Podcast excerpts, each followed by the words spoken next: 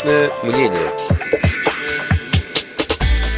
12 апреля 2016 года состоялось заседание Комитета по делам инвалидов при президенте Российской Федерации, а 13 числа – заседание Совета по делам инвалидов при Министерстве образования и науки. Комментирует вице-президент Всероссийского общества слепых, депутат Государственной Думы Российской Федерации Олег Смолин.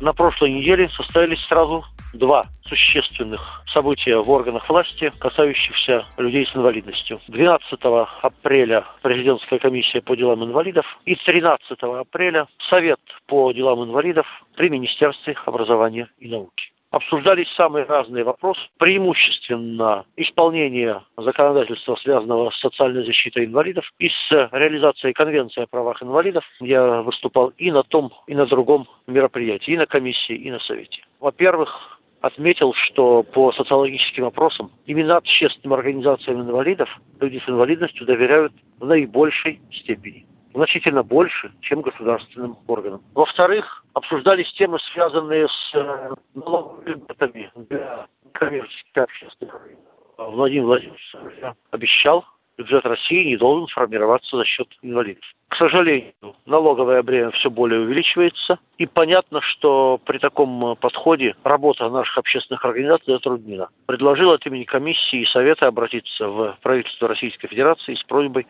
возвратить хотя бы часть тех налоговых льгот, которыми мы в свое время пользовались. В-третьих, особо обсуждали тему, связанную с 10% субсидий для общественных организаций инвалидов, которые, напомню еще раз, в декабре сначала не были внесены в рамках бюджета, потом нашими поправками были добавлены, а потом вновь с общественными организациями заключили договоры без этих самых 10%. Теперь по нашей информации Минфин подготовил проект поправок в бюджет, по которому предлагается 10% срезать со всех, не только с нас. Но нам, напомню еще раз, и первый замминистра финансов Татьяна Нестеренко, и вице-премьер Ольга Голодец обещали эти 10% напротив вернуть, а не узаконить их изъять.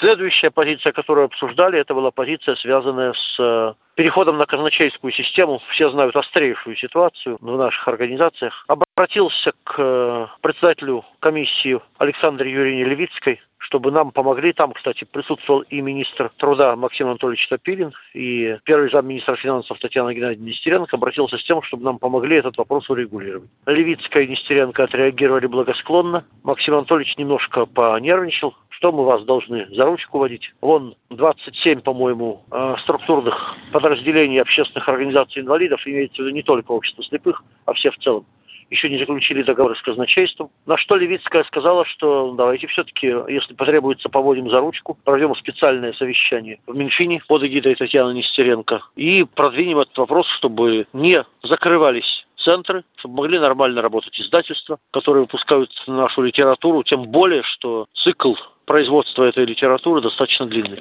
Следующая тема, которую поднимал на комиссии и совете, это опять же проект закона, который затруднил бы ликвидацию коррекционных школ для ребят с инвалидностью.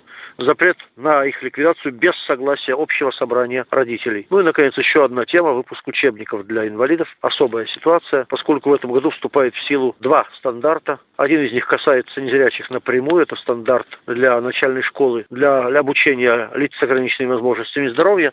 А второй стандарт специально посвящен лицам с интеллектуальными нарушениями. Стандарт вступает в силу с 1 сентября 2016 года. Учебной литературы явно недостаточно. Вот эту тему мы тоже обсуждали. Могу, пользуясь случаем, сказать еще одну вещь. Ее надо еще оценивать, но, похоже, пошли какие-то подвижки в Крыму по поводу передачи имущества бывшего украинского товарищества слепых Российскому обществу слепых. На прошлой неделе, опять же, обсуждал эту тему с э, руководителем департамента профильного в Министерстве экономики. Вроде бы получили поддержку, но какой будет результат, посмотрим, когда получим соответствующий законопроект. Работы было много, результат увидим, но пытались по максимуму использовать э, депутатский ресурс для продвижения наших интересов.